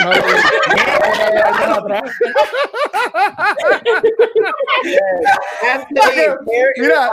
conocer esto antes. Wow. Yo, eh, yo la tenía para la semana pasada, pues se me olvidó subirla, pues ya la guardé para esto. Este, si yo no he visto Fleabag, vete a ver. Por favor, contexto, tengan contexto. Son dos- son dos- Dios. Son dos episodios, casi son, son seis episodios. Vayan a ver esto. Sí, no, pero, pero estuvo, estuvo, estuvo, estuvo bueno. Por- voy a nada- voy a la Bender Lady otra vez para joder. no, no, deja- déjala ya, por favor, Dios mío. Estaba riendo. Quedó brutal. Por nada, Corillo, nuevamente, este, gra- gracias a chicos de Legacy Universe. Eh, chicos, de nuevo, si quieren proyarnos, lo, todo lo que ustedes hacen, este, ¿dónde lo pueden conseguir? Está adelante, Ashion. Sí, pues este, nos pueden conseguir en nuestro canal de YouTube, se llama The Legacy Universe. Ahí nos dedicamos a hacer discusiones de series de televisión, películas, juegos. eh, también hacemos un par de videos de gaming, eh, mobile games, hacemos reacciones y contenido súper chévere. Nos pueden conseguir en Facebook, en Instagram, The Legacy Universe, también en Twitch. En Twitch estamos todos los lunes, miércoles, jueves y sábados a las 9 pm. Y el miércoles tenemos un programa de discusión que estamos hablando hablando de Broadway, hablamos de películas, hablamos de este gaming y cosas bien random. Así que nos pueden conseguir en todo ese social media y también nos pueden ver todos los viernes a las 8 pm en Reload eh, a través del eh, el Facebook oficial del el Puerto Rico Comic Con. Ahí estamos a las 8. Y YouTube también, y YouTube. Sí, sí, sí.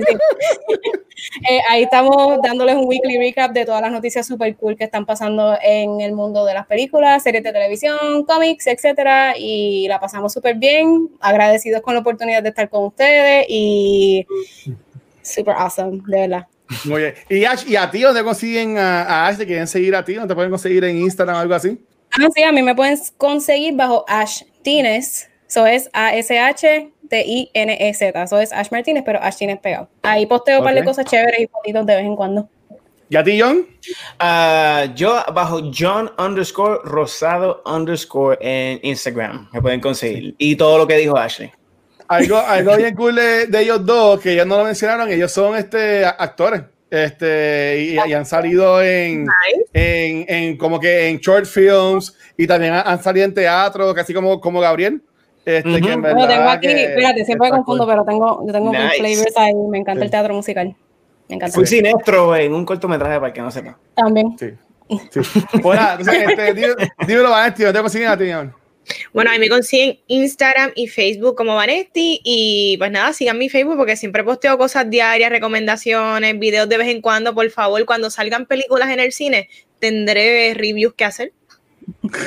Van a salir ya, van, a salir ya mismo, van a salir ya mismo, dímelo, Chizo. Pues mira, a mí me consigue con Mar Centeno en Ondas Nelda. Este episodio de esta semana lo tiramos el lunes porque hablamos del derecho a ejercer el derecho al voto para que la gente se pompeara.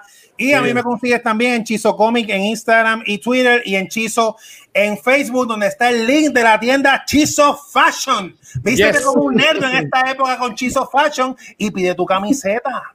Sí, muy bien. Yo, yo, yo, tengo para que voy a pedir. Este yes. Gabucho.